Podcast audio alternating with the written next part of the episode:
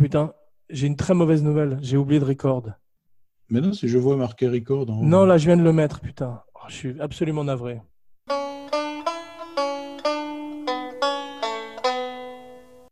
On recommence. On parle, de, on, on, on parle différemment. On le refait depuis le début. Écoute, on va essayer. De toute façon, ce sera des trucs différents qui vont sortir. Oui, on va pas répéter de toute façon. Ouais.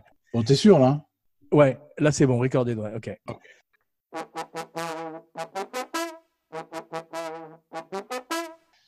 J'accueille une fois de plus avec joie dans l'émission mon cinébodies, écrivain, cinéaste, psychiatre, Philippe Sedbon pour Cinébodies 14, Milos Forman, Vol au-dessus des nids de coucou, 1975.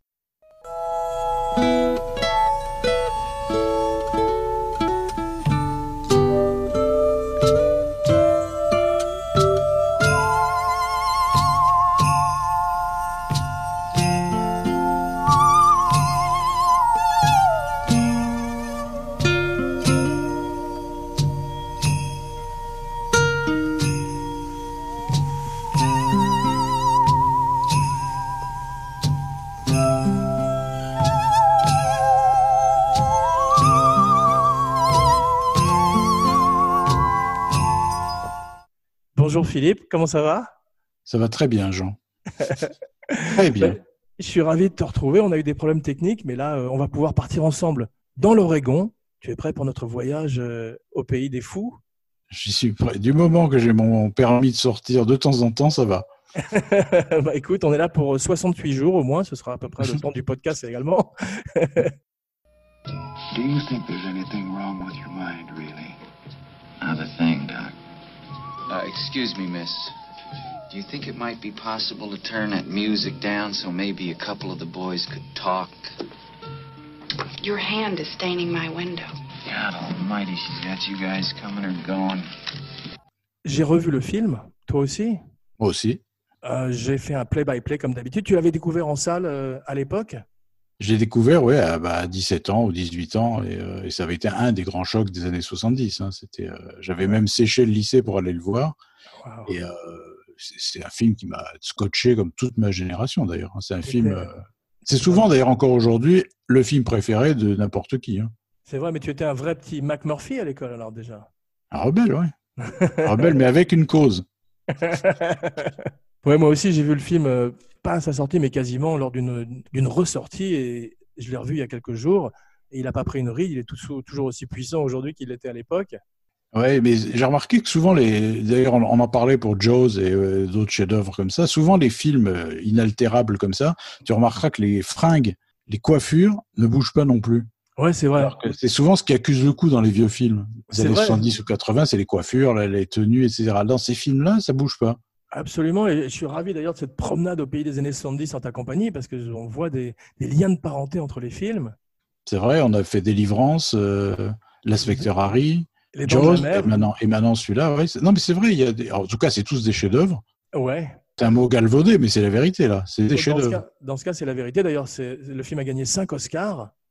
Tous mérités, j'imagine. Oui, les 5 Oscars principaux, ça s'était vu que trois fois dans l'histoire du cinéma. It Happened One Night de Capra, tu sais, je crois, le Mhm. film de 39.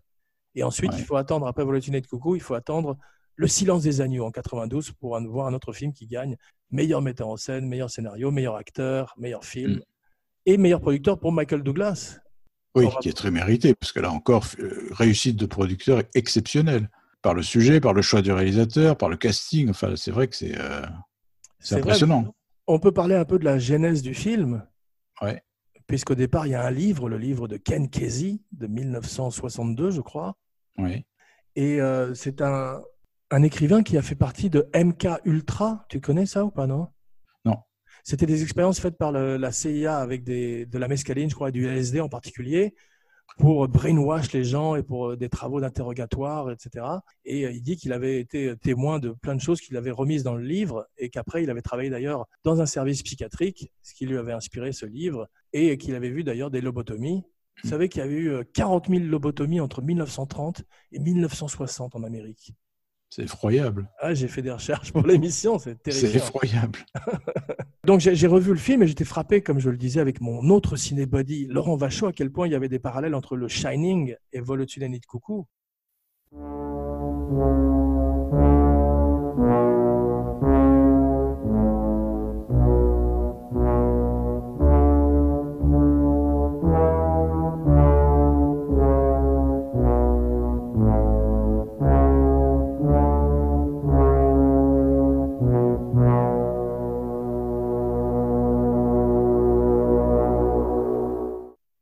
Oui, il y en a, il y en a, bien sûr. Il y a, ben, ne serait-ce que la présence de Nicholson en jeu survolté qui arrive dans un endroit qui va le bouffer, Exactement. quand même. Cet endroit qui est situé dans les montagnes, comme on le voit le premier plan du film, qui ressemble euh, au premier plan de Shining Tout également. à fait, tout à fait. La présence de Scatman Crothers qui joue un des infirmiers qui sera le cuisinier de Shining. Ah ouais, il a fait. euh, Tu, tu connais les deux autres films qu'il a fait avec Scatman Crothers avant? Ouais, il a fait King of Marvin Gardens, qui est un très beau film. Exactement.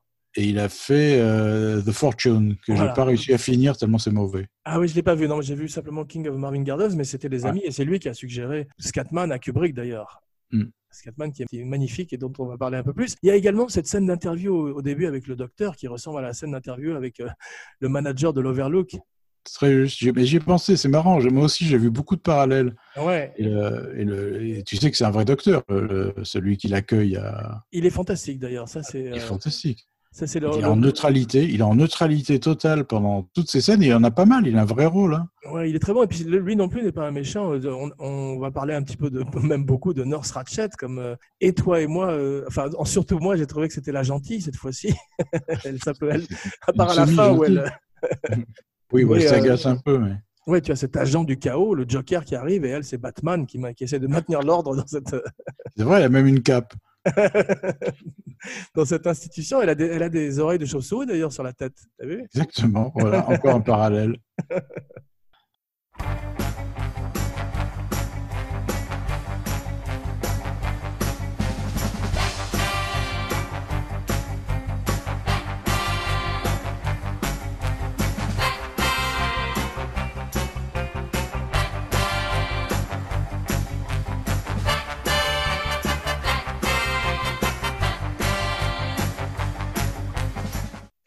Les Oscars en 1975, Vol au-dessus nuit de coucou, Un après-midi chien, Barry Lyndon, Nashville et Les Dents de la Mer. Pas mal. hein. Belle année quand même. Belle année quand même. Ouais. Donc, Nicholson sort de Chinatown en 74. Son autre meilleur rôle. Ouais, il a été nommé euh, trois fois aux Oscars, une fois, une fois précédemment pour l'extraordinaire La dernière corvée de Al Ashby. Ouais. Et euh, c'est la troisième fois qu'il gagne pour Vol au-dessus coucou, bien mérité. Quel acteur ça a été C'est euh, vraiment l'acteur symbole des années 70. C'est C'est euh, vrai, c'est la raison pour laquelle euh, Stanley Kubrick l'engage pour le Shining, où je trouve qu'il atteint un peu son pic euh, avec The Shining. Après, il part un petit peu dans la parodie, dans la caricature.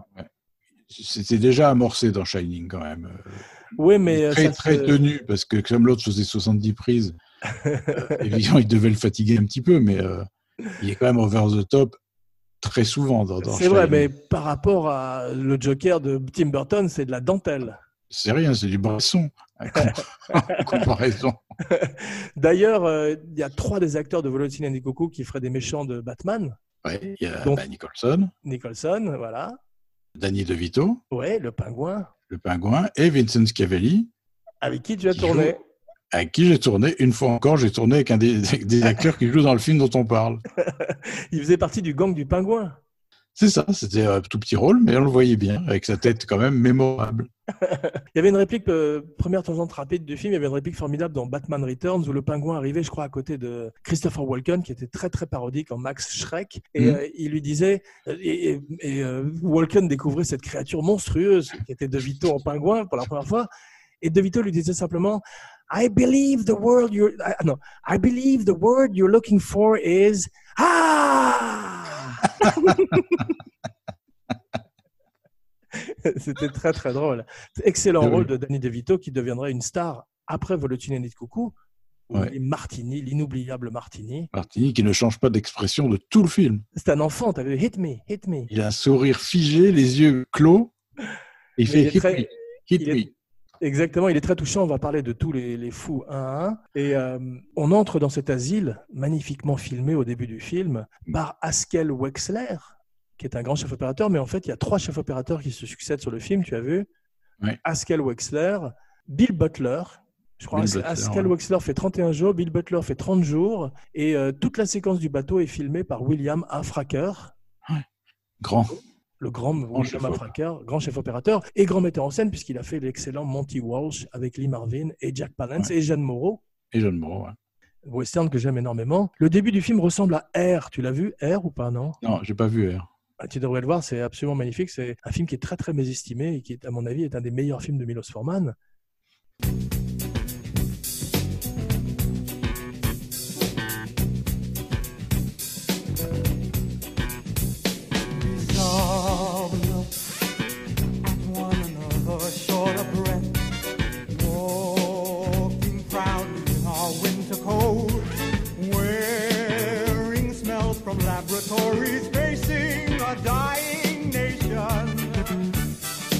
On entre dans cet asile avec tous les fous qui dorment et euh, on voit pour la première fois cette espèce d'installation sanitaire, ce bidet que le chief Broden va arracher à la fin et ça nous annonce comme un foreshadowing de ce qui va arriver par la suite. Tu sais, le, je crois que c'est Tchekhov qui disait euh, si tu vois un, un- un revolver dans le premier acte, euh, il faut que quelqu'un s'en serve dans le troisième acte. Eh ben, c'est un peu ce qui se passe avec ce bidet. Est-ce que as remarqué que dans tous les films, tout, depuis les années 30, dès qu'il y a un tiroir qu'on ouvre, il y a un flingue dedans. ouais, c'est vrai. Tous. Il y avait une extraordinaire scène comme ça dans euh, deuxième tangente, The Road to Perdition, la route de la perdition. Oui. Tu te rappelles, Tom Hanks a porté une enveloppe à un type qui était dans une espèce de tripot, bordel. Il était escorté par un garde du corps jusqu'au type. Il remettait la lettre au type. Le type ouvrait la lettre et sur la lettre, il y avait marqué Tuez Michael Sullivan et toutes vos dettes seront payées. Et Michael Sullivan, c'est Tom Hanks, tu vois. Et il Mm. commençait à ouvrir son tiroir pour sortir l'éternel flingue dont tu parles. Et euh, Tom Hanks s'en rend- s'en rendait compte et tuait à la fois le patron du tripot et le garde du corps. L'arrivée de Nurse Ratchet est magnifique. D'ailleurs, si tu remarques bien, elle arrive avant McMurphy. Oui, c'est que vrai. le Moi, je toujours pensé que le film commençait par l'arrivée de la voiture qui amène McMurphy à l'hôpital. Ouais. Et en fait, non. Ça commence par les fous, Nurse Ratchet et euh, Nicholson. C'est pour ça que je me suis demandé si cette voiture ne, ne transportait pas Nurse Ratchet au début du film, mais comme effectivement on voit Nicholson sortir d'une voiture avec les deux gardes, Oui. Et puis d'ailleurs- présente. c'est drôle quand il arrive dans la- dans dans l'asile, c'est Bugs Bunny dès l'instant où on lui enlève les menottes, tu as vu? Ouais, ouais. Il se jette sur les gardes, il fait, il fait le fou tel qu'il imagine les fous. euh. C'est ça, exactement. Et euh, tu sais qu'il embrasse un garde à un moment, Oui. et en fait euh, il était censé embrasser l'autre garde, et il s'est jeté sur l'autre garde qui n'était pas au courant et qui pendant une des prises lui a mis un coup de poing aussi. Ça devait être des vrais gardes, tu vois, comme ils ont utilisé des vrais fous et des vrais docteurs. Mhm. Jesus, I mean, you guys do nothing but complain about how you can't stand it in this place here, and then you haven't got the guts just to walk out. I mean, what do you think you are, for Christ's sake? Crazy or something? Well, you're not. Les fous sont absolument tous extraordinaires, ils sont extrêmement bien castés. Ouais, d'ailleurs, ils avaient laissé courir le bruit au moment de la sortie, que c'était tous des vrais fous. Ouais, j'y ai cru. Alors, comme on les avait jamais vus, aucun, euh, ni De Vito, ni Christopher Lloyd, ni, euh, ni Vincent Scavelli, on, on les connaissait pas du tout. Donc, euh, c'était tout à fait convaincant que c'était des vrais fous. C'est vrai, Christopher Lloyd, c'était son premier rôle d'ailleurs. Il serait formidable par la suite dans plein de films, dans, euh, notamment Back to the Future. Great Scott, Marty Quel est ton rôle préféré de Christopher Lloyd? Bah, celui-là, évidemment. Ah, le professeur. Brown. Il y a un autre film où je l'ai adoré, c'est dans euh, Qui veut la peau de Roger Rabbit? Oui, j'ai le méchant. Ouais, il faisait le méchant, il faisait un cartoon et il était terrifiant. C'est de- un super bon acteur. D'ailleurs, Nicholson l'a fait tourner dans En route vers le sud, tu sais, son western. Ah ouais, c'est vrai, je me rappelle, il y a même John Avec De dedans. Et il y a De. Ah il y a deux, deux des fous, absolument. Ouais. C'est un film, j'aurais aimé qu'il soit meilleur avec ce casting-là. Moi Euh, aussi. Il y a même John Moi aussi. Belushi, on regrette que ce soit pas euh, un classique du western. Ah ouais, il s'effiloche très vite, ce film. Il Ouais. démarre sympa et Ouais. plus rien. Exactement. L'affiche est mieux que le film. Tu te rappelles, c'était sa- tête qui s'encadrait dans une corde de pendu. Avec son sourire de Nicholson. voilà, avec son sourire diabolique euh, de Joker. Mais Louise Fletcher gagnerait l'Oscar, très mérité pour le film. Amplement, ouais. Ouais, elle a fait de la télévision avant, elle retournerait à la télévision après, surtout. Pas de vraie carrière. hein. Un rôle où elle est inégalable. Je vois pas qui d'autre aurait pu jouer ça maintenant quand on voit le film. C'est vrai. Un mélange de, mélange de dureté extrême, de, de- un peu un pincé d'humanité. Mais elle est belle Et, par euh, moments, je trouve. D'abord, j'ai vu des photos d'elle, elle est, quand elle est jeune, elle est très jolie. Ouais. Ouais. Elle fait 5 pieds 10, elle dit qu'elle avait du mal à retrouver des rôles, à part dans les westerns à la télé où tous les acteurs étaient grands. Mm. On la voit dans Maverick, mais elle est jolie. D'ailleurs, je trouve qu'il y a presque une tension euh, un peu euh, amoureuse entre elle et McMurphy par moment. Oui, c'est l'attrait des, des extrêmes, quoi. les- C'est ça, elle est charmée, on Elle- voit qu'elle elle sourit par moment. Et lui, à un moment, il- quand il la voit sortir, euh, alors qu'elle a terminé son tour de garde, sa journée, elle, elle le regarde et il la vibe, il lui envoie des ondes. Tout d'un coup, elle se met à sourire et on a l'impression qu'il va la suivre, tu vois. Ce serait un tout autre film, d'ailleurs, beaucoup plus. euh, Oui, c'est l'attraction des contraires, c'est l'establishment avec l'anarchie. euh, C'est euh, Ouais. intéressant, leur relation, très intéressant. Ouais, c'est magnifiquement fait par Milos Forman qui arrive de Tchécoslovaquie, qui dit qu'il connaît très très bien cet univers puisqu'il l'a vécu toute sa vie avec le Parti communiste et tous ses parents ont été internés, je crois. Ouais. Et euh, Kirk Douglas achète les droits du livre de Ken Casey. Ken Casey qui n'aimait pas l'adaptation parce que le livre était sous le point de vue du chef Brobden Mm. et non pas celui de McMurphy. Ouais. Kirk Douglas tombe amoureux du livre, il achète les droits. Il l'a fait adapter en pièces. Je crois que c'est fait- lui qui l'a fait adapter en pièces. Ouais. C'est ça, ouais. Il. Qui joue. qui joue le rôle de Bibit? Au théâtre Gene Wilder. Gene Ouais. Wilder, j'ai vu des photos. Ouais, moi aussi, t'imagines, Gene Wilder, Kirk Douglas, ça doit être quelque chose à voir. C'est dommage hein, qu'il n'y ait pas eu de captation là pour le coup. C'est vrai, c'est vrai. Et euh, Michael Douglas voit ce livre que Kirk Douglas essaye de monter pendant des années au cinéma, mais c'était trop tôt Mm. probablement. Il n'arrive pas à trouver les acteurs, il n'arrive pas à trouver le financement. Et Michael Douglas dit je vais le produire. Au départ, il, il caresse vaguement l'idée de jouer McMurphy, mais il se rend compte qu'il n'est pas assez bankable au sortir des rues de San Francisco.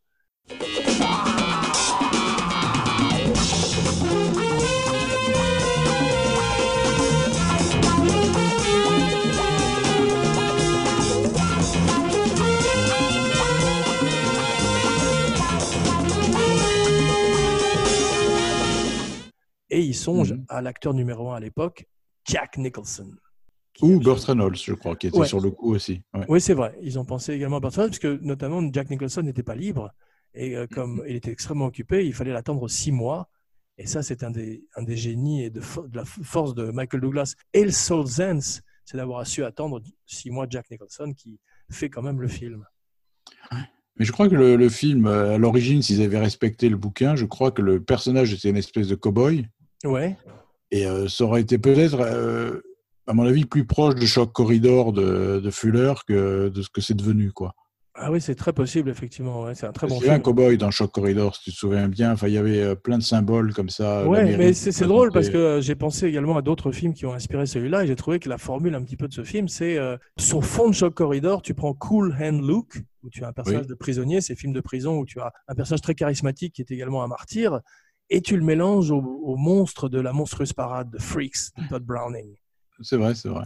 qui sont très vrai. touchants. C'est euh, They're all my children, ce sont des enfants en fait. Et lui est un espèce de vieil adolescent de 39 ans, il est, il est pas Mm. tout jeune, Nicholson, pour se comporter comme une espèce de trublion comme ça. C'est drôle, il a le même âge que Louis Fletcher d'ailleurs dans le film. Oui, qui a l'air d'être sa mère. Ouais, mais tous les deux font un peu plus vieux. C'est ce qu'on appelle, c'est, la quarantaine des années 70. Elle est- C'est ça, exactement. Oui, oui, Nicholson, il fait facile 5-6 ans de plus. Quoi. Ouais. How about it, you creep, you lunatics, mental defective?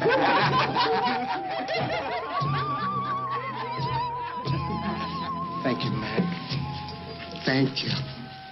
I'll never forget you.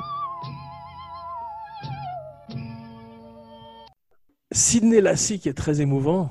C'est celui qui ressort le mieux de tous les, de tous les fous. Il est extraordinaire. Ouais, lui, il est on vraiment arrive- très On arrive touchant. vraiment à croire que c'est un vrai. quoi. Ouais, on dirait un des nains de Blanche-Neige et euh, il est très très émouvant. Sa relation avec euh, William Redfield est très touchante. Oui, qu'il essaye de défendre et l'autre ne veut pas qu'il le défende. Il lui dit ne sois pas de mon côté, ne m'aide pas. Parce que le pauvre, dès qu'il l'aide, il pique une crise de nerfs. Le pauvre Sidney la vie. Il C'est est amené, il va, il va se faire faire des électrochocs. C'est très très émouvant. Et, et tu as vu, c'est tous ces fous qui ont pratiqué la méthode, tous ces acteurs qui ont vécu dans cet asile des semaines avant le début du tournage. Il y en a certains qui sont devenus vraiment fous, dont Sidney Lassick. Obligé-. Ouais, on a été obligé de l'escorter du plateau, paraît-il. À la fin, quand euh, Nicholson, spoiler alert, revient lobotomisé, ils sont, euh, a vraiment eu euh, un nervous breakdown. Il a craqué nerveusement et ils ont été obligés de l'escorter euh, hors du plateau parce qu'ils pouvaient pas supporter. I remember when, I remember, I remember when I lost my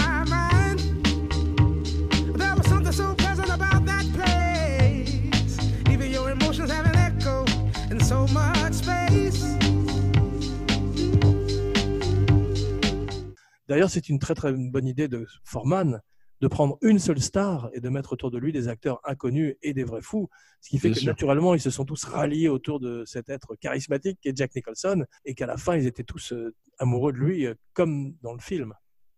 Oui, tout à fait, ça se voit, c'est des satellites autour d'une star et, euh, et, et d'autres. En plus, ce qui est formidable dans le film, c'est qu'on les identifie à 100% à leur rôle sans ne les connaissait pas. Ouais, c'est vrai. On se pose même pas la question de savoir s'ils sont bons ou pas bons, ou fabuleux ou pas fabuleux. Ils sont, on y croit, quoi. C'est vrai. William, Redfield, malheureusement, mourrait quelques, quelques mois plus tard. Euh, Il serait dia- diagnostiqué sur le plateau par un des docteurs présents, parce qu'il y avait plein de docteurs, de leucémie, malheureusement. Et euh, Danny DeVito euh, serait obligé de s'inventer un ami imaginaire pour essayer de tenir le coup. Et sentant qu'il commence à devenir fou, il consulte également un des psys qui est présent sur le plateau.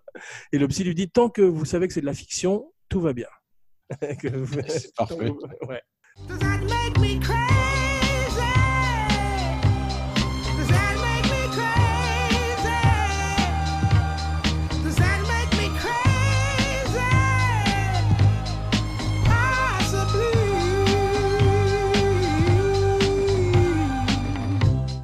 Ce qui est étonnant, c'est la façon de, de tourner de Milos Forman. Tu as vu comme quoi il laissait quasiment sa caméra tourner en permanence. Il n'y avait pas de coupé, pas d'action. J'imagine même qu'il y en avait plusieurs des caméras parce qu'il il Ouais. y avait beaucoup de personnages quand même. Bien sûr, et ça donne tous ces moments volés. Tous Ouais. ces- Il y a un moment où, d'ailleurs, la nurse envoie un regard de mort, à- un, un des nombreux regards de mort au Ludion, à cette espèce de, de personnage Ouais. insupportable, qui est Mac Murphy. Et en fait, c'est un regard qu'elle lançait à Milos Forman, qui venait de lui donner une note de de- d'acting. Donc, euh, il s'est servi de plein de choses et on sent effectivement son background quasi documentariste qui donne une fois de plus une réalité euh, extraordinaire au film. Comme dans Les Dents de la Mer ou Délivrance, c'est des Voilà. films où on ne sent pas la mise en scène. J'allais le dire, parce qu'en plus, tu as tout à fait raison, et en plus, le fait de tourner en décor naturil, dans Bien cet sûr. hôpital de l'Oregon, ajoute véritablement quelque chose avec ces, ces- ces couleurs passées, pastel des années 70. Il n'y a pas de. Enfin, je serais incapable de te citer un travelling, un chant contre chant. Enfin, tu rentres dans le film et vrai. tout, tout va en faveur de l'histoire, quoi. C'est-à-dire, que tu, ce n'est pas freiné par la mise en scène, ce n'est pas. euh, Très bien observé. C'est vrai, pas. c'est vrai que c'est la marque de ces grands films où tout d'un coup, on oublie euh, toute la, toute la Ouais. mise en scène et on est pris par une histoire et une émotion. Were you trying to get crazy with this thing? Don't you know I'm loco?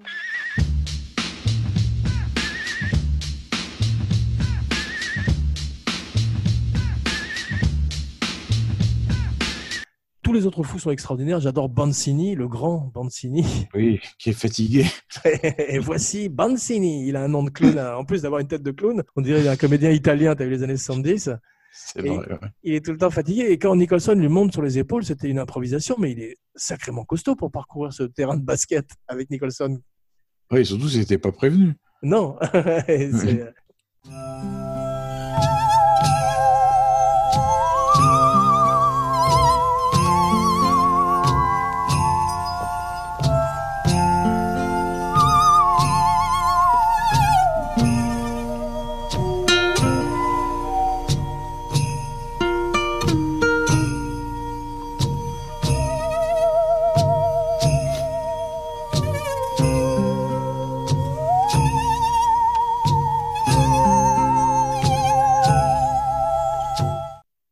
J'adore Will Sampson.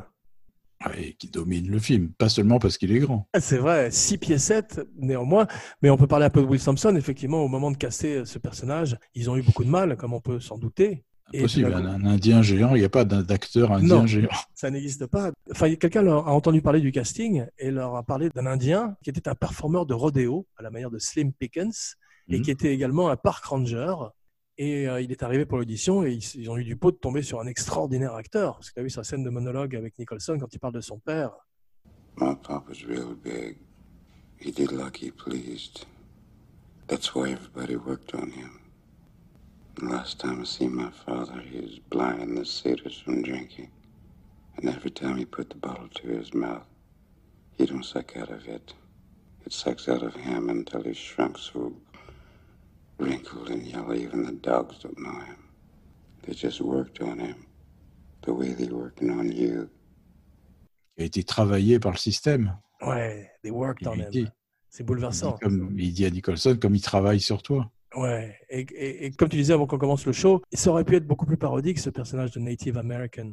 Oui, mais oui, mais, mais euh, et, et- et lourdement symbolique, pas que parodique, tu vois, et, euh, parce que quand même, il représente la nation indienne rendue muette, sourde, enfermée, oppressée par le par la race blanche et tout ça. Et ça, ce symbole aurait pu être assez lourdingue, et il l'est pas du tout parce que Samson amène une humanité, une étrangeté, parce qu'il est très étrange, il est immense, il parle pas, Ouais. il a ce visage quand même. Il est euh, beau, il, est, il a une tête de médaille. beau et ça. étrange. Ouais. est beau et étrange. Et, euh, et donc, Ouais. tu oublies complètement la, la symbolique et euh, qui devait être, je pense, dans le bouquin, sûrement. C'est vrai, il est mort très jeune. Malheureusement, il est mort à 53 ans. Mm.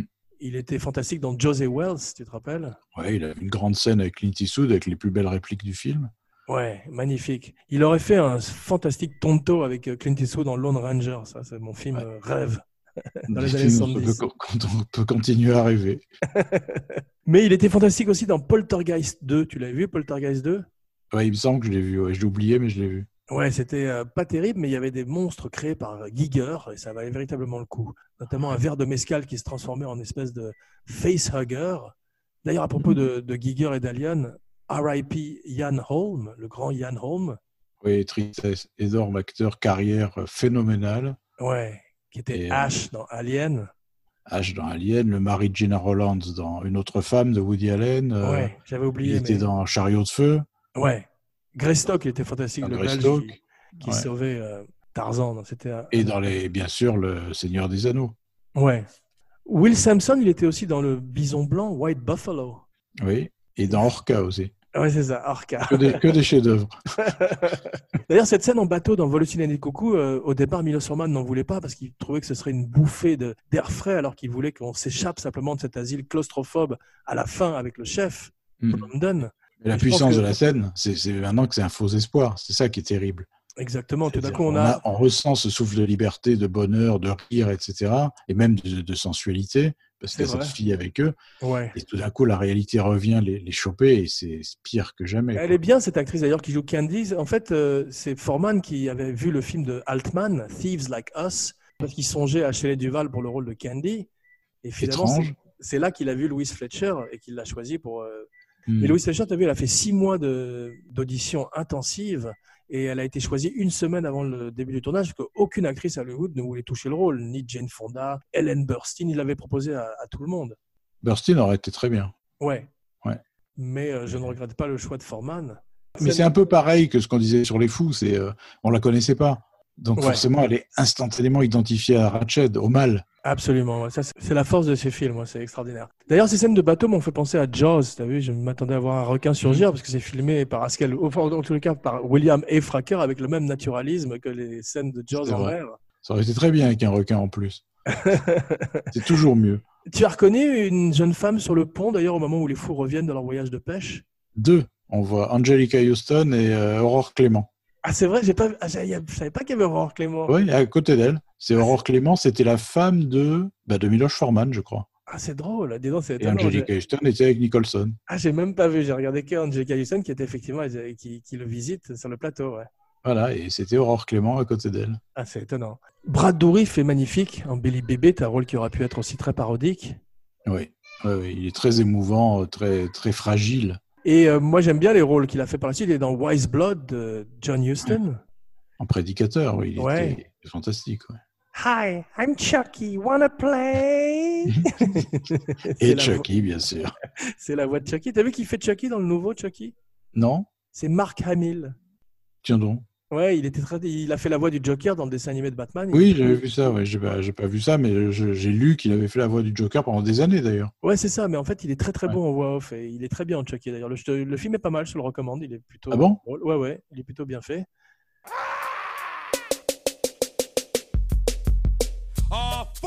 Chuck's on a killing spree. Give me some bob and I'll start by killing me. When I murder, I try to slack off.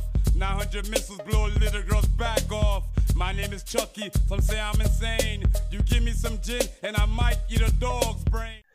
Le grand Scatman Crothers est absolument fantastique. Ouais, énorme. Qui a un rôle très petit. Par contre, je pensais qu'il avait un rôle sur toute la longueur du film, mais pas du tout. Il apparaît dans une longue séquence, mais C'est euh, ça. Moi aussi, je me rappelle lui euh, plus tôt Ouais. dans le film, mais en fait, c'est le gardien de nuit de l'asile. C'est ça. Et il a un rôle de comédie, carrément, parce qu'il y a beaucoup de scènes qui sont très drôles dans le film. C'est d'autant plus bouleversant. Ça fait penser aux comédies italiennes une fois de plus. D'ailleurs, si, si on regarde bien, euh, Scarman Crothers joue un peu comme Fernandel. c'est vrai. Il lui, ressemble, il lui ressemble un peu. C'est vrai, il y a quelque chose. J'y avais pas pensé, mais il y a quelque chose.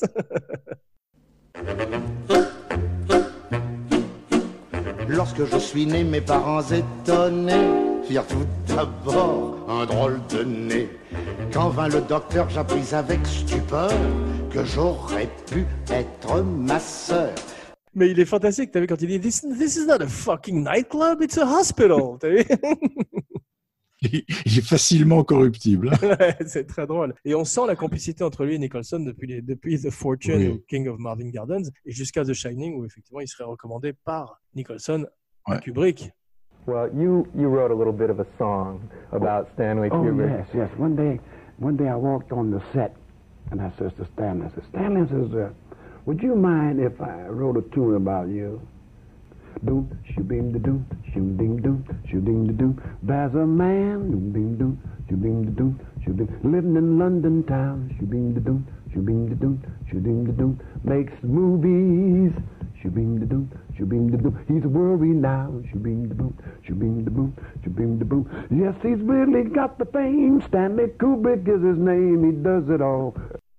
Mr. Scanlon, tu vois qui c'est Avec la barbe Ouais. Oui. Et c'est le sosie de t'as vu? Oui, j'allais te le dire. Mais je croyais que c'était Ashby qui avait fait le rôle. D'ailleurs, il joue dans Bound for Glory. Ah, d'accord. Ouais. Je Et connaissais on- pas cet acteur. Je ne l'avais jamais repéré avant. Non, il est, il est une fois de plus formidablement casté. Michael Berryman, terrifiant comme d'habitude, Terrifiant. que tu as vu, euh, que tu as vu en vrai à Hollywood. Tu m'as dit, il fait encore plus peur dans la vie qu'à l'écran.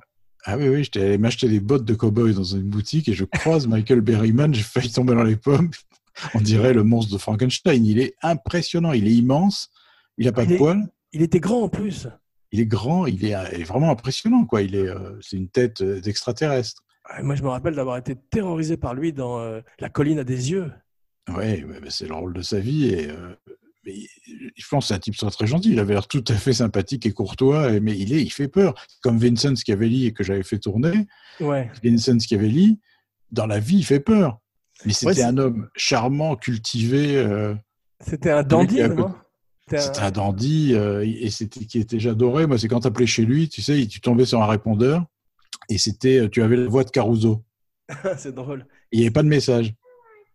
Non, tu peux pas voir un cartoon, je termine de travailler. Tu vas voir sur ton computer, quand j'aurai fini, tu- je te dirai. Si, tu vas sur YouTube, tu te débrouilles, tu fais ce que tu veux. mais tu- Sur la tablette? Pas- T'as pas classe à 10h15 Ok, so- ok. Le film a été filmé euh, à Salem, dans l'Oregon. Ouais. C'est pas le Salem dans le Massachusetts, non, ça c'est un autre, il y avait la chasse aux sorcières. Puis j'ai pensé à cause de la Nurse Ratchet. Excuse-moi, je suis obligé d'enlever la, la couverture de la tablette pour ma fille. Tu, tu veux vraiment que j'enlève Parce que je suis en train de travailler, ma chérie. Voilà, c'est bon.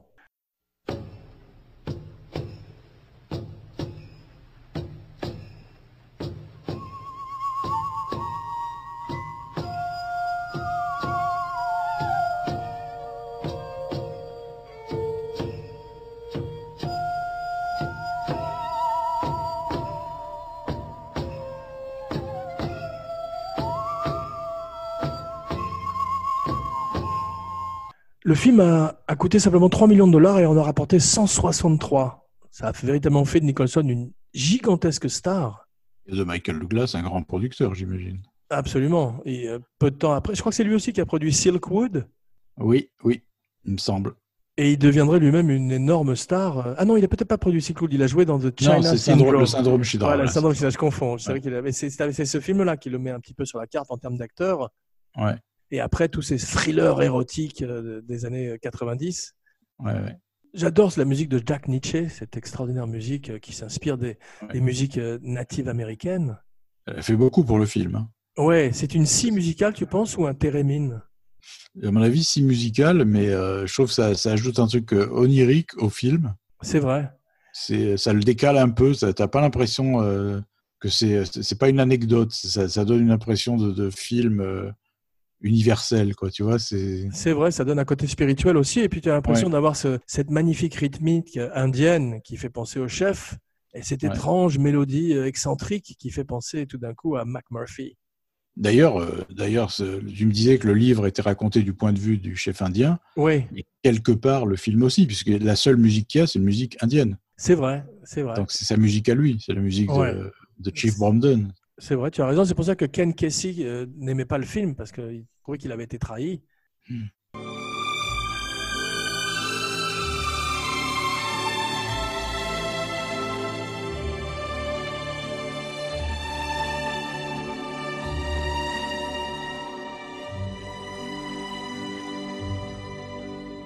L'autre musique du film, c'est cette espèce de musique classique, presque de la musique d'ascenseur, Musak, t'as vu? Ouais. Qui donne une ambiance. Casse la tête au bout d'un moment. Ouais. On comprend très bien la scène quand il va la voir en demandant de baisser un peu. Ouais, c'est vrai. En même temps, il s'en sert différemment également, comme euh, le dueling banjos de Deliverance, puisque c'est un slow tout d'un coup quand Billy Bibi danse avec Candy à la fin, tu as vu Ouais. C'est très émouvant. Et euh, d'ailleurs, Candy, c'est ce personnage de femme des années 70. On ne sait pas très bien si c'est la petite amie ou une prostituée. Tu vois, c'est des femmes euh, un peu vaguement définies. D'ailleurs, il y a des gens qui ont dit que le film était un petit peu misogyne. C'est pas une prostituée puisqu'il lui demande comme un service d'aller avec Billy. Donc, euh, Ouais. si ça avait été une prostituée, il aurait juste payé. C'est vrai, c'est vrai. Celle qui est très bien et qui est très mignonne d'ailleurs, c'est l'infirmière qui parle peu, qui est à côté de Nurse Ratched. Très bien. Elle Ouais. est très bien. On la remarque parce qu'elle est flippée complètement tout le temps. Ouais. Tout le temps, elle regarde les, les fous pendant la séance de thérapie avec une espèce d'angoisse profonde et d'incompréhension. On voit qu'elle sera jamais Ratched. c'est vrai. C'est un autre animal, ouais. La grande intelligence de Jack Nicholson, il le referait d'ailleurs avec euh, le Joker, c'est euh, de ne pas avoir accepté un gros cachet au début du film, mais d'avoir pris des points sur le négatif. Et grâce à Volotine et de Coucou, et après, grâce au Joker, où il, pousserait le deal encore plus loin, puisqu'il aurait des points sur le merchandising du Joker. Personnage créé en 1937, tu vois, donc c'est exceptionnel comme, euh, comme intelligence. Euh, ça fait penser à Mick Jagger, c'est des gens qui sont des très grands artistes, en plus d'être des très grands businessmen. Ou ils ont des très bons agents.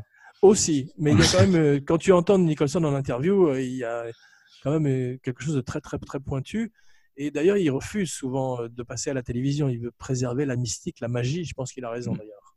Oui, oui, bien sûr. Bien sûr, parce qu'il est forcément moins extraordinaire que ce qu'il dégage à l'écran. Oui, c'est vrai. Un petit peu comme De Niro d'ailleurs, qui est très anodin Brando. dans la vie. Et Brando. Oui, c'est vrai. Ce qui est extraordinaire aussi, c'est que le film a été filmé en continuité, Ah, je savais pas, mais dans l'ordre. C'est- ouais. C'est c'est un luxe formidable et ça leur a permis de développer leur personnage également. En plus, ces six mois qu'ils ont eu à attendre Jack Nicholson, où ils ont bien fait, ils ont travaillé à leur script en plus. Hmm. Donc c'est un petit peu comme quand Bruce le requin ne marchait pas dans les dents de la mer, ça leur a donné un peu plus de temps pour améliorer leur histoire. Et finalement, c'est une bénédiction à l'arrivée. Et la seule séquence qui n'a pas été tournée euh, dans l'ordre, c'est la séquence de bateau, parce que Foreman ne voulait pas la filmer. Pourquoi? Ah oui, parce qu'il avait peur que C'est ça, il avait peur qu'on n'ait pas sorte du huis clos, quoi. Voilà, du huis clos. ouais. Voilà, alors qu'effectivement, ça donne, une, comme on a vu, une bouffée de fraîcheur au film.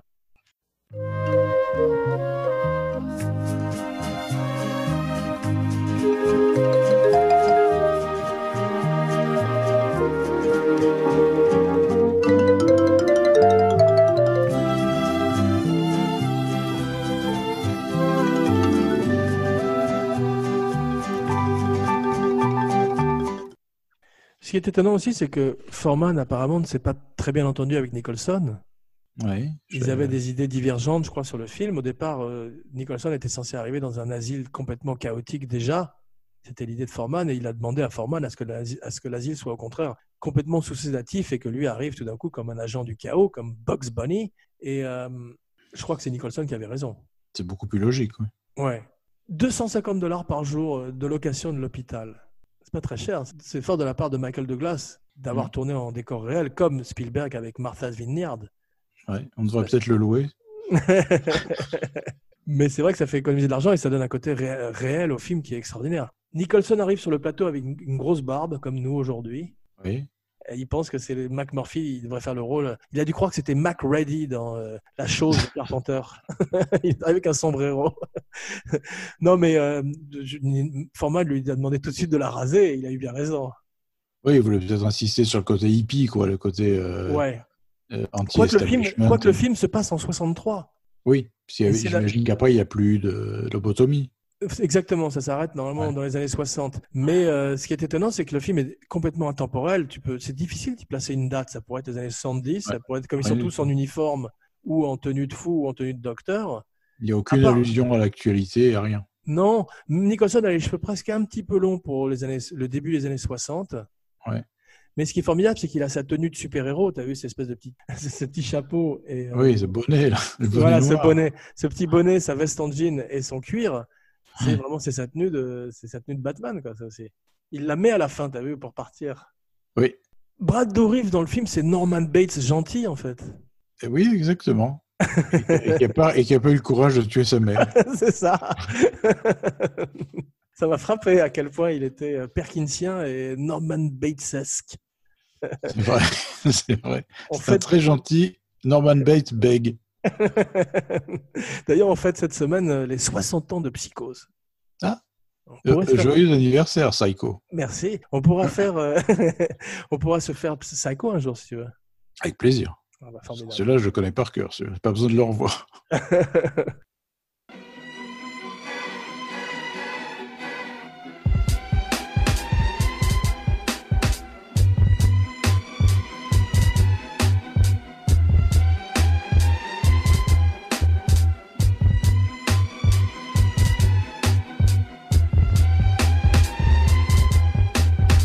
C'est drôle parce que euh, Louise Fletcher est formidablement castée avec cet œil bleu glacial. Par moments, elle est belle et par d'autres moments, elle ressemble à un bulldog. Elle ressemble presque à Joe Don Baker, la mascotte de l'émission. Je suis complètement d'accord. Il y a deux ou trois très gros plans d'elle où Ouais. elle est effrayante. C'est étonnant, hein Effectivement, elle n'a plus rien de joli. Quoi. Elle est, Ouais. euh, elle, elle morphe quasiment à l'image.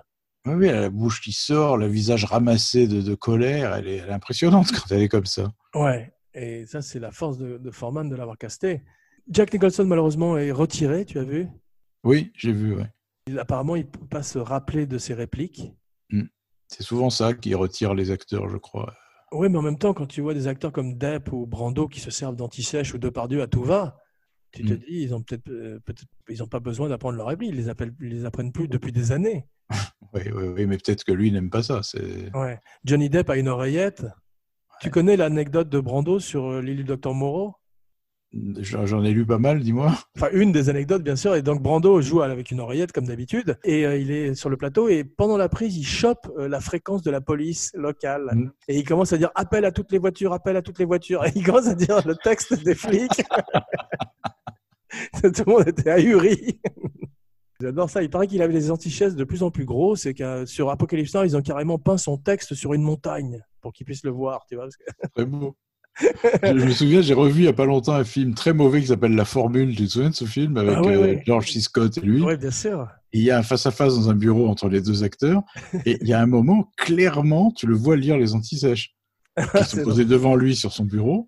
Et il parle à un truc et il fait comme ça, il regarde vers le bas, il attend un moment, il redit sa réplique après. C'est Ils ont, étonnant. ah, pas monté, ils l'ont monté tel quel. Mais on voit des, des photos de, de- de behind the scene de- où tu as des acteurs qui collent carrément leurs antichaises sur l'acteur en contre-champ, tu as vu? Oui, bah, Pauvre- T'as un pauvre, voilà, t'as un, pauvre- un pauvre acteur qui est couvert de, de feuilles. Et tu connais l'histoire de Lenny Montana dans Le Parrain? Non. Tu sais, celui qui jouait, euh, comment il s'appelait, le colosse. Là, le... Luca Brazzi Il y a un moment, il vient lui faire un discours, tu te souviens, pendant le mariage. Oui, bien sûr. Et, euh, voilà. Et, euh, et Brando devait lui répondre, et donc il se rappelait pas du tout de ses répliques. Il avait collé, euh, pour, pour son, pour son chant à lui, il avait collé le- l'anti-sèche sur le, le costume de Luca Brasi. et et, euh, il tire la langue, et il avait collé un papier sur sa langue avec marqué Fuck you Marlon. C'est très très drôle. je peux raconter, ça m'a fait penser, je peux raconter une dernière anecdote en tangente? Mais bien sûr. Louise Buñuel, paraît-il, euh, travaillait avec un scénariste qui était totalement obsédé sexuel et qui ne pensait qu'à baiser. et un jour, ils sont dans un café tous les deux et il y a une fille ravissante qui arrive au bar et euh, le scénariste, je crois que c'était le scénar- scénariste ou le chef opérateur, peu importe, le scénariste, n'avait Dieu que pour la fille pendant tout euh, l'entretien qu'il avait avec Buñuel et Buñuel commençait à en avoir marre et il finit par se lever et dire mais va te faire foutre, va avec elle si tu veux, j'en ai marre, que je me casse. Et il s'en va. Le type attend quelques instants, se lève, va au bar, commence à draguer la fille et la ramène dans sa chambre. Elle se déshabille et sur ses fesses, il y avait écrit au marqueur avec les compliments de Louise Buñuel. Belle histoire, non? Très belle. Revenons à nos fous. tu connais le personnage de Bill Watson dans The Shining? Alors, non. Dis-moi qui c'est? C'est ce personnage qui est l'adjoint du manager de l'Overlook au début de l'interview avec Jack Nicholson qui attend euh, pendant l'interview et qu'on voit très brièvement, qui est un personnage qui est quasiment fantomatique dans, cette, dans ce film. Oui. hanté-. Oui, enfin, il n'a pas de réplique d'ailleurs. Ouais, c'est ce qu'on appelle les NPC, les non-playable characters dans les jeux vidéo, tu vois. et il y en a deux dans, euh, pendant la- les, les scènes avec ce fantastique docteur qui est un vrai docteur, dont j'ai oublié le nom.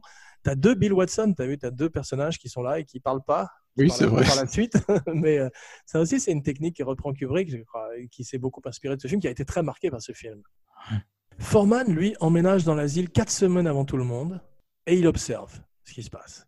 On sent effectivement qu'il a totalement euh, pris la- la- l'ambiance de l'endroit. C'est vrai. C'est vrai que c'est une authenticité euh, troublante, quoi. C'est comme je te disais tout à l'heure, on, on sent pas de la mise en scène ni l'interprétation. C'est juste comme du reportage. Voilà. D'ailleurs, ce non-acteur, ce docteur s'appelle Dr. Dean R. Brooks. il est excellent. C'est tout d'un coup ces noms professionnels qui sont euh, exceptionnels. Ah, il est excellent. Et, et son- il rend Jack Nicholson meilleur, je trouve, dans les scènes avec lui. Nicholson est encore plus focalisé. Absolument, parce Il que Nicholson a- imp- improvise beaucoup, comme le moment où il écrase la mouche, mais l'autre ne cesse pas désarçonné et il est avec ce bronco, il reste à cheval sur le bronco.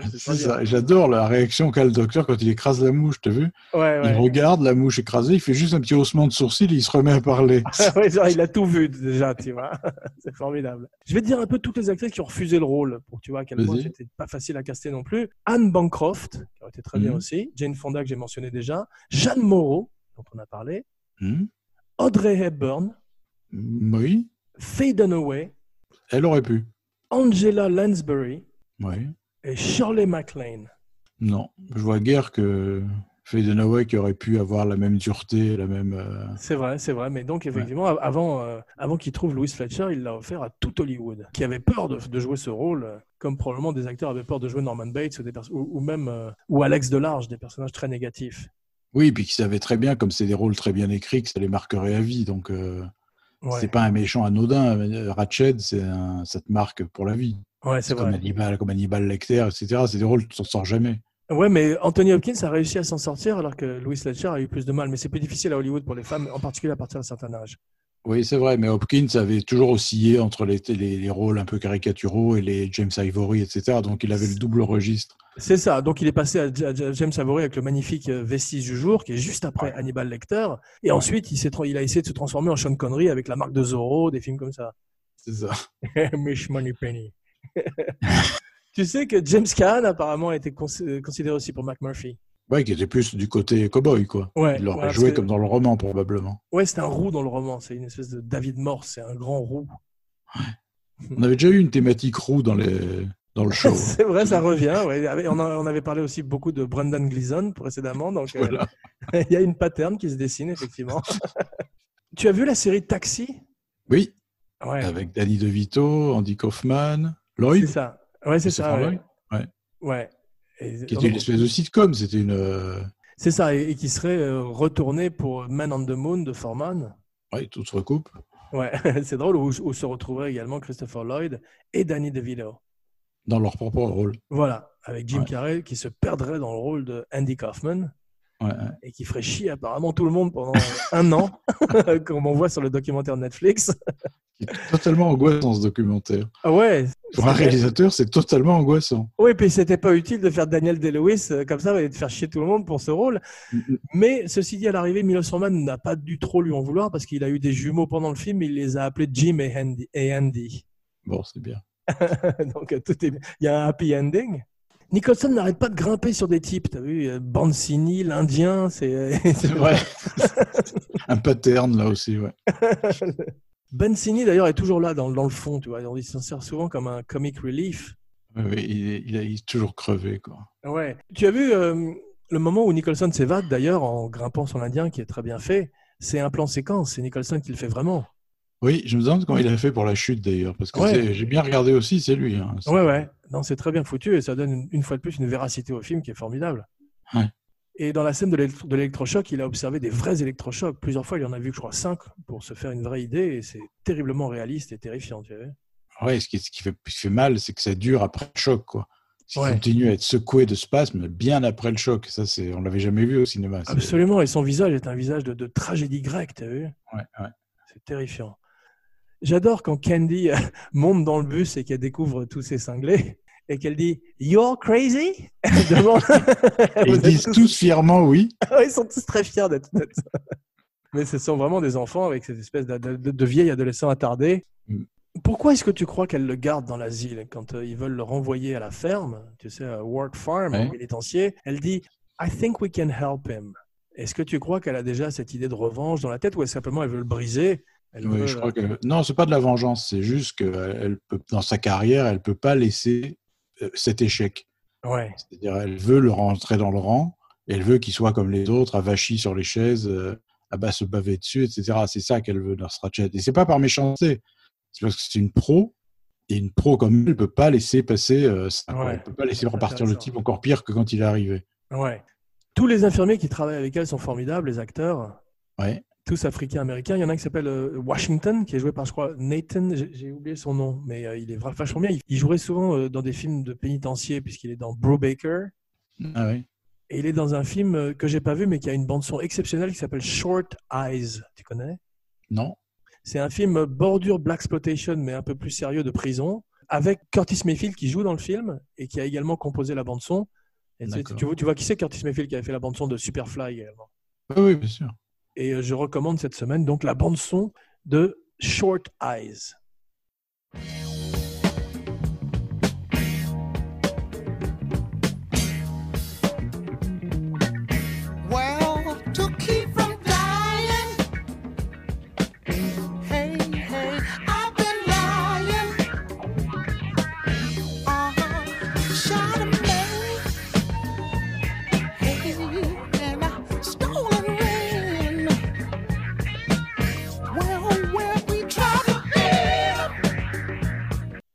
Ce qui est formidable, c'est que Mildred n'a pas de prénom dans le livre, tu as vu? Nurse Ratched. Oui, d'ailleurs, dans le générique, je crois qu'elle est marquée Nurse Ratched, elle n'a pas de prénom. Et c'est euh, Louise Fletcher elle-même qui a nommé le personnage et, quand, et Nicholson est venu lui demander, et quand il revient de l'électrochoc, il l'appelle Mildred, parce qu'il a des Arson aussi, Mhm. où il est censé être docile tout d'un coup. D'ailleurs, je pense que c'est euh, l'actrice qui a, qui a dû euh, essayer de se raccrocher à des petites bribes d'humanité pour, pour sauver la Nurse Ratched, parce que vrai. ça doit être dur de jouer ça pendant des mois. C'est souvent le travail que font d'ailleurs les, les acteurs qui jouent des méchants. Mm. Est-ce que Jeff Goldblum euh, a travaillé le personnage de Mr. Frost? Bah Non, c'était le diable, c'est autre chose. Donc il y a absolument aucune il était interné. Il était interné dans un HP aussi. Ah ouais, c'est... et tu, as, tu tourné dans, tu as tourné dans un véritable. Non, non on avait Non tourné dans un château qu'on avait euh, complètement transformé à l'intérieur pour en faire un HP. Et, Et euh, le château était également la maison de Mr. Frost, non? Non, il y avait un autre château au début du film qui était une, une- sa maison personnelle, et ensuite on avait tourné un autre château euh, un peu plus Barry baroque. Lyndon. C'est Barry Lyndon. C'est Barry Lyndon, c'est Barry Lyndon. T'as tourné il avait tout à la travaillé effectivement. Il avait travaillé énormément sur le sur le sur le scénario. C'est-à-dire des choses qui n'ont pas forcément servi dans le film, mais en tout cas lui, je me souviens, il était arrivé, il était arrivé en France avec un un livre couvert d'annotations sur le diable, sur la schizophrénie, sur euh, enfin Ah ouais. c'était impressionnant quoi. Ah, c'est formidable ce travail à l'américaine de recherche quasi journalistique en amont. Ouais. Ouais, mais dont il m'a pas parlé d'ailleurs. hein. C'est moi qui ai, qui ai vu les bouquins, qui lui ai demandé ce que ça faisait là. C'est drôle, c'est plaisant pour un metteur en scène de voir euh, une telle dédication. Ouais. Et d'ailleurs, c'est comme ça qu'ils, je crois que c'est comme ça qu'ils arrivent, les très bons acteurs, hein, et Goldblum en est un, ils arrivent à détecter ce qui ne va pas dans une scène. C'est-à-dire, c'est quand ils ont tellement étudié le, le problème, c'est quand ils sentent que quelque chose est faux, c'est immédiat. C'est pas pour emmerder le monde, Ouais, c'est parce qu'ils sentent qu'il y a quelque chose qui cloche avec la, la- ce qu'ils se sont construits dans la tête. ouais, hein, ils ont un Et- instinct extrêmement développé. Ouais. Voilà. Et les très bons acteurs, c'est très rare qu'ils se trompent. hein, euh. Hmm. Moi, souvent, ça m'est arrivé de retravailler des scènes euh, sur, sur le plateau parce que je me disais, merde, il a raison, évidemment, faut inverser ça. Faut, Ouais. euh, Bien sûr, parce qu'ils sont en première ligne et c'est eux qui ont les mots en bouche et parfois ça, il faut. Ouais. C'est très intéressant. Il y a un moment où on voit euh, De le De Vito qu'il va devenir. Il y a une scène où Martini est comme d'habitude assis sur la chaise et il dit, je crois, c'est le moment où euh, Sidney Lancic réclame ses cigarettes. Et euh, tu vois le côté crapuleux de De Vito qui pointe à à l'horizon, comme s'il était plus Martini pendant une seconde et qui ressemblait plus euh, Ouais, presque à. Ouais, c'est drôle.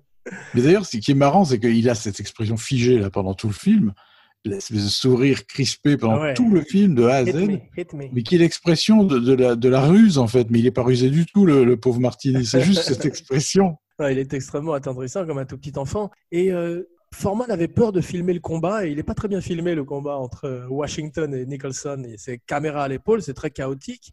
Ouais. On sent qu'il n'y a pas une chorégraphie très élaborée c'est pas, Oui, complètement, pas complètement son truc. Il n'y a, a pas de coup vraiment porté. C'est pas. Oui, oui, c'est vrai. C'est un peu survolé, quoi, disons. C'est un petit voilà, c'est un petit peu théâtral. Il y a un truc aussi que j'aime un peu moins, mais euh, que j'avais un peu moins aimé. Et là, ça m'a moins gêné. Mais dans Amadeus, il y a une scène chez les fous aussi, tu te rappelles? Hmm. Je connais moins un- Amadeus. hein. Et c'est un peu à travers dans lequel tombent certains metteurs en scène, c'est de faire tout d'un coup des asiles très gothiques. Euh, Coppola Ouais. avait fait ça pour Dracula, tu sais, où euh, on est en bordure de tableaux de Bosch. Et dans Shutter Island aussi. Voilà. Et là, il tombe un petit peu dans ce travers-là au moment où on découvre euh, cette aile où il y a des fous plus dangereux, plus, plus Mhm. atteints. Mais pas trop finalement. J'avais un souvenir plus caricatural. Mais c'est vrai que c'est. euh, soit les, les fous en général, surtout avant Volotine et Coco, étaient euh, représentés à l'écran de façon très parodique. C'était euh, en bordure de, de gens qui promenaient des brosses à dents avec des entonnoirs sur la tête. Voilà, Soit, euh, ou Renfield dans Dracula. voilà, soit très gothique comme Renfield dans Dracula qui mangeait des mouches dans sa cellule. Mais euh, il y avait un film qui était pas terrible qui s'appelait Le Roi de cœur de Philippe de Broca. Non pas pour jeter mais des pierres à de Broca, mais euh, c'était un sujet magnifique où tu avais un soldat de la Seconde Guerre mondiale qui arrivait dans un village qui avait été bombardé, dont l'asile, et les fous étaient, s'étaient échappés et avaient pris contrôle du village. Si ça avait été des fous, comme dans Volotine et Coucou, et une histoire d'amour au cœur du film, comme c'est le cas dans le film actuel, Ouais. ça aurait été beaucoup plus euh, magnifique si ça avait été réaliste. Au lieu d'avoir des fous qui sont oup, youp la boum, tu sais. euh, Oui, ça, c'était une comédie à la française. Il y avait Michel Serrault, il y avait Jean-Claude Brialy. Enfin, c'était très, oui, c'était très rigolo comme film. Alors, c'est vrai que le C'était sujet. Alan avait Bates, c'était Alan Bates, le- Alan Bates, ouais. avec qui tu as travaillé dans Mr. Frost d'ailleurs. Ouais, c'est drôle, c'est drôle. Donc la boucle est bouclée. Une fois de plus.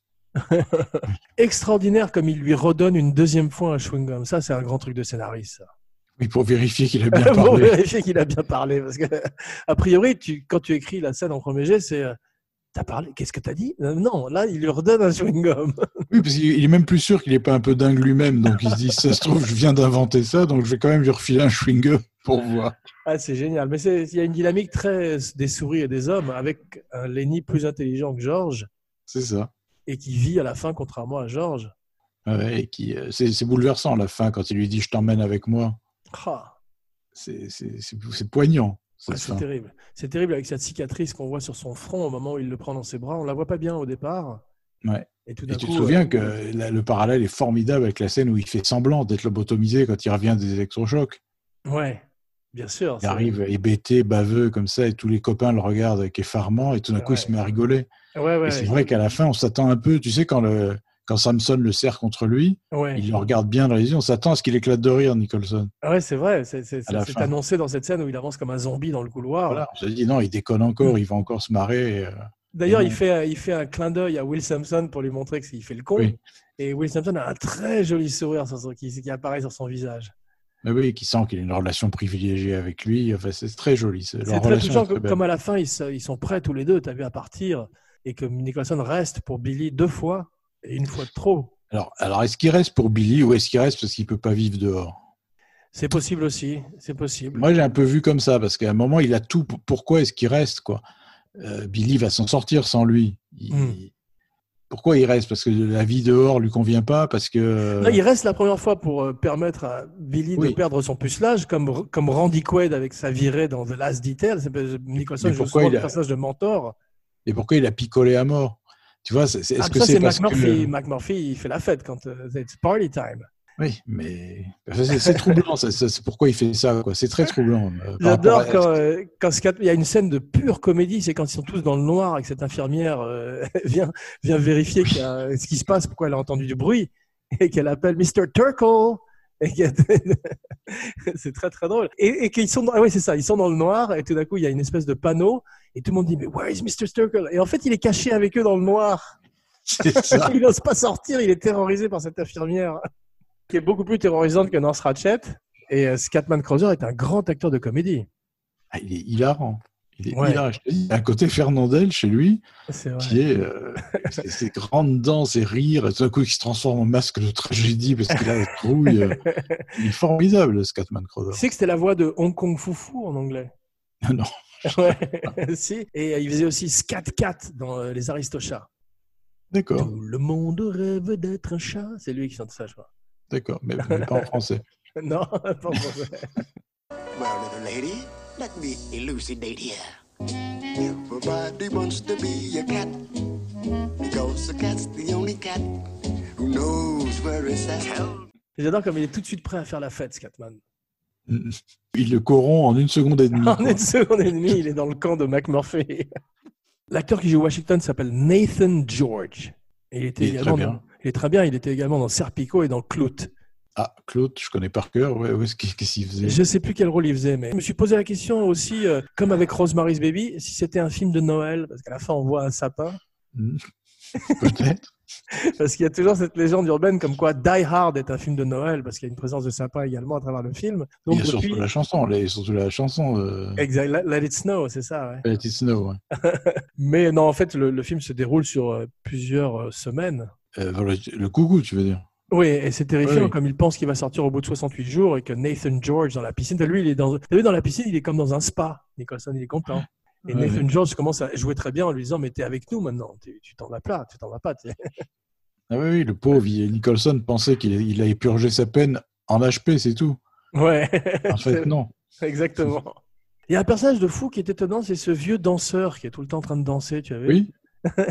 Très, oui, très. Mais ils ont raté À un- l'arrière-plan. Ils ont raté un gag en revanche, c'est- qu'il aurait dû être le seul à pas danser à la partie alors qu'il danse aussi à la partie. C'est vrai. Mais c'est peut-être un vrai fou d'ailleurs lui. Oui, parce que c'est vraiment une figuration là pour le. Il y a un plan qui est magique, comme dans certains grands films, grands chefs-d'œuvre du cinéma comme celui-là. C'est ce plan où euh, Foreman laisse la caméra sur Nicholson à la fin. C'est pour ça que je te dis, c'est à ce moment-là qu'il décide de pas partir. C'est très possible parce qu'en tous les cas, on cherche à nous C'est pour communiquer ça, quelque chose. Ouais. Voilà, il est très long ce plan et on voit l'expression de, de- de Nicholson devenir de plus en plus sombre. Et je J'adore. pense que c'est à ce moment-là qu'il se dit j'ai rien à faire dehors. Et là, tu je, crois, je crois que tu as raison. Et en plus, tu te rends compte qu'un grand acteur filmé comme ça en gros plan, ça vaut tous les effets spéciaux du monde, toutes les explosions, toutes les courses de voitures. tout. Ouais. Ouais, ouais. Tous les acteurs assez bons pour qu'on arrive à comprendre de ce à quoi ils pensent. C'est ça. c'est-à-dire, Il, se- il raconte toujours une histoire. Ouais. Et, Et euh, dans ce plan-là, qui est crucial à mon avis, ouais, il est en train de décider, comme, comme certains prisonniers qui ont peur de sortir de tôle, hein, ouais. il est en train de se dire qu'est-ce que je vais faire dehors quoi. C'est vrai. Et euh, il y a un plan comme ça euh, qui est un peu différent, mais euh, dans Les Affranchis, où euh, De Niro est en train de fumer une cigarette au bar et la caméra reste sur lui. Il a décidé, en fait, je crois, de mettre à mort ses acolytes parce qu'ils n'arrêtent pas de dépenser leur argent alors qu'il leur a demandé de garder un profil bas. Je me souviens très bien. Et tu vois la sentence de mort dans ses yeux, alors qu'il n'y a Oui, oui. pas de dialogue, il n'y a rien. C'est la même chose. Je me souviens très très bien de ce plan. Et il y a un de ses acolytes qui arrive avec sa femme qui a un, un manteau de fourrure, tu te rappelles? Tu te souviens, il répète 20 fois What's the matter with you? What's the matter with you? Il y en a un qui a une Cadillac rose. Et ça démarre la scène de, de tuerie euh, sur la musique, je crois, de, de Cream, qui est absolument magnifique.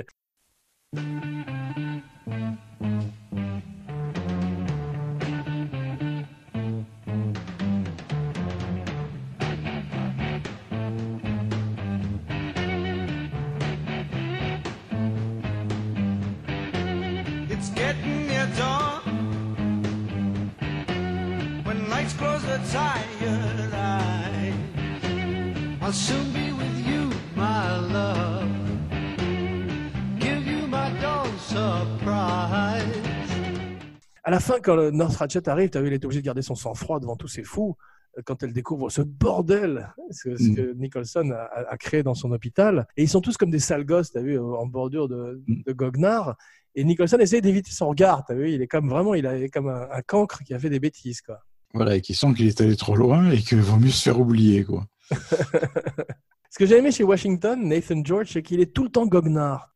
Ouais, il a tout vu. Ouais, quand il arrive à la fin et qu'il découvre et qu'il dit out of sight. Et il, est, Ouais. il est complètement euh, fasciné par ce qu'il voit. Et j'étais fasciné par la coiffure de Bébête, qui a la coiffure un peu de Tom Waits, cette espèce de, de tonnante choucroute sur la tête, un peu comme Jack Nance. Voilà, comme une glace italienne un peu.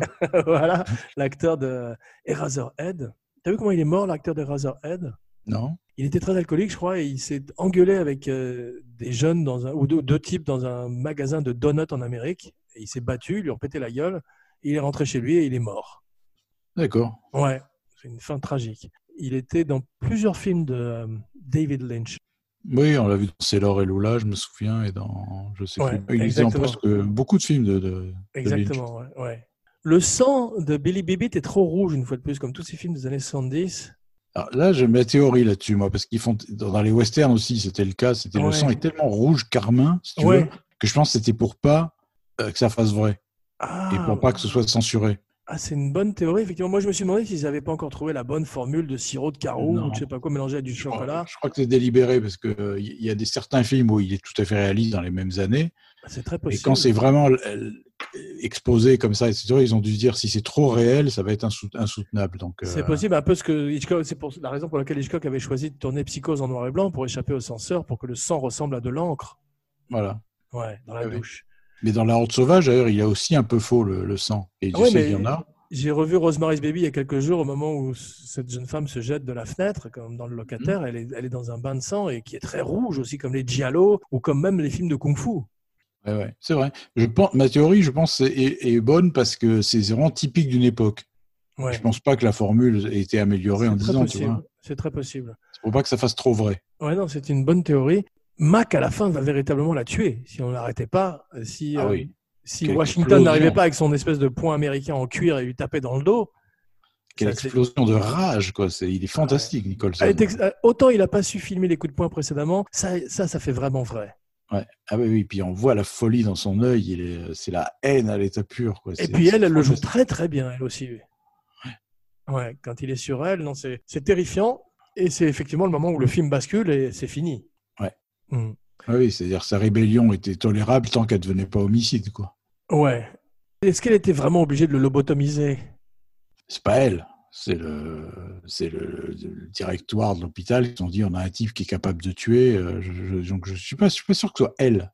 Ouais, mais Pour- c'est- c'est pas un type qu'on enverrait euh, justement au pénitencier, au cachot. Ou, euh, Si c'est, vrai que c'est pas, enfin on n'y croit pas énormément en fait. ouais, Surtout, en on n'est pas en 45 ou on n'est pas, en, on est en 63, tu vois déjà quand même. Enfin surtout bon, qu'il ne la tue, surtout qu'il ne la, si tu analyses un peu, il ne la tue pas parce qu'il est fou. Ouais, Il la tue parce qu'il est furieux parce qu'elle a provoqué le suicide de, de Billy Bibbit. absolument. Et puis, ils, n'arrêtent pas de dire lors de toutes leurs réunions de docteurs, ce type n'est pas fou, il se joue de nous, il faut Voilà. l'envoyer dans sa ferme, tu vois. T'as raison, il aurait dû être normalement envoyé en prison. C'est ce que je me suis demandé parce qu'en plus, tu as un Indien dans la nature à la fin qui est recherché pour meurtre quand même. Oui. Donc t'as vraiment. Oui, c'est vrai que c'est assez illogique, mais c'est tellement beau. Absolument. Et je me suis pas posé la question la première fois que je l'ai vu. Et euh, mais ce moment où, euh, où tout bascule, c'est ce moment où elle va, elle, elle dit à Bibit, vous voulez que je parle à votre mère? Il faut que je lui dise. Et c'est là où effectivement le pauvre Bibit pète les plombs et euh, le film bascule dans une spirale terrifiante de mort. très rapide, tu as vu. Moi aussi, je croyais que c'était délayé dans le temps, mais tout ça va très très vite. Très vite. Il, il est amené dans le, dans le bureau, il hurle comme un possédé. Ouais. Il disparaît du champ et tout d'un coup, on voit l'infirmière qui sort couvert de sang en disant Venez, venez vite. Euh, Ouais. Ça va, ça va très vite cette scène. Ouais, ouais, non, c'est les dix dernières minutes du film, littéralement. Ouais. Ouais. Et euh, c'est assez belle fin géométrique où on commence sur la montagne et on termine sur la montagne. C'est ça, ça c'est aussi les deux, c'est l'aube, non? Euh, oui, c'est la fin, fin de nuit, quoi. Toute fin de nuit euh, quand C'est il ça. s'évade. Ouais, Très Ouais. symbolique. Et en plus, c'est le titre One Flew Over the Cuckoo Nest. Il y en a un qui s'est envolé à la fin. Un est entré et un autre s'est envolé à la fin. Je crois que ça vient d'un poème. Ah oui, ce- c'est vrai. Ouais, c'est vrai. qui était cité dans le livre de, de Casey.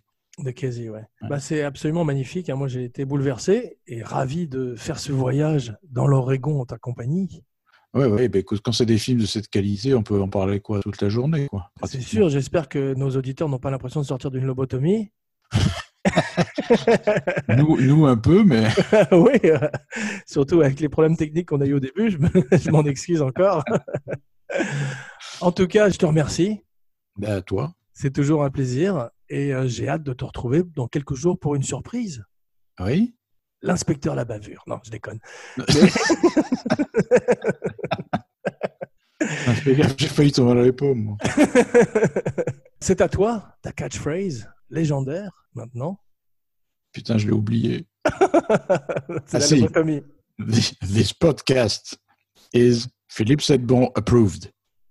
Jean Weber, signing off. Yeah. Right on. Out of sight.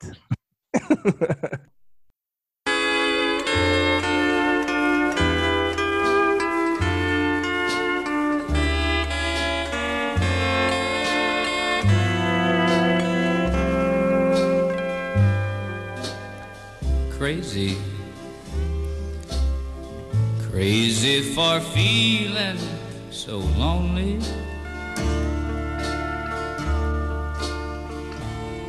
I'm crazy. Crazy for feeling so blue.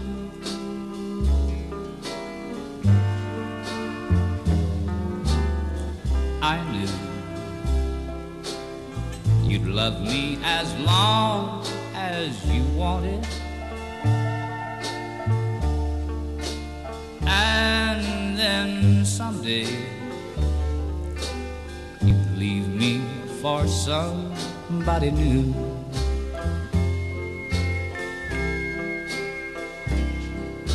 Worry.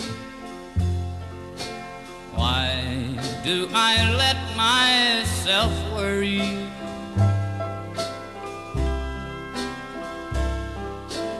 Wondering what in the world did I do?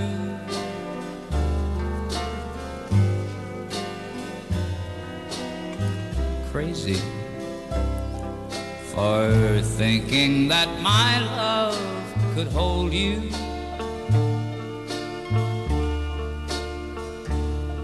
I'm crazy for trying, crazy for crying, and I'm crazy for loving you.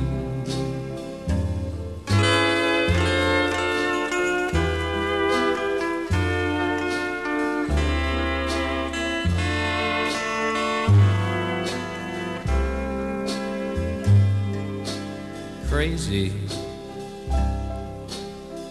Crazy for feeling so lonely. I'm crazy. Crazy for feeling so blue.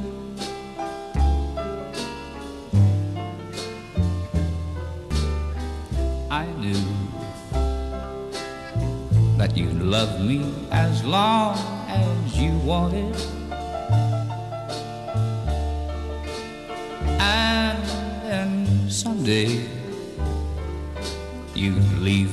For somebody new.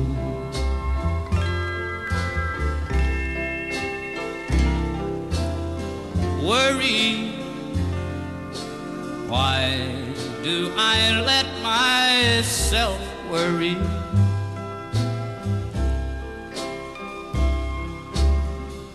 Wondering what in the world did I do?